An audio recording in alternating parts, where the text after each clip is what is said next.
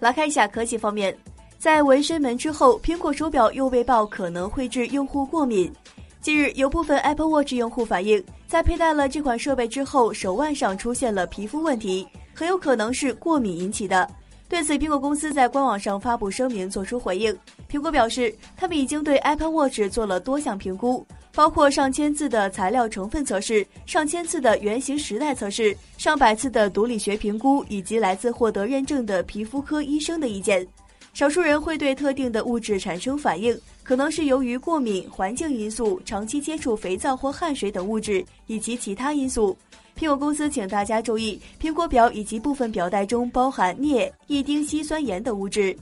另外，苹果还指出，还有一种会引发皮肤问题的可能性：佩戴的方法不当。如果表带过紧的话，会对皮肤带来刺激；如果过松，则可能会对皮肤产生摩擦。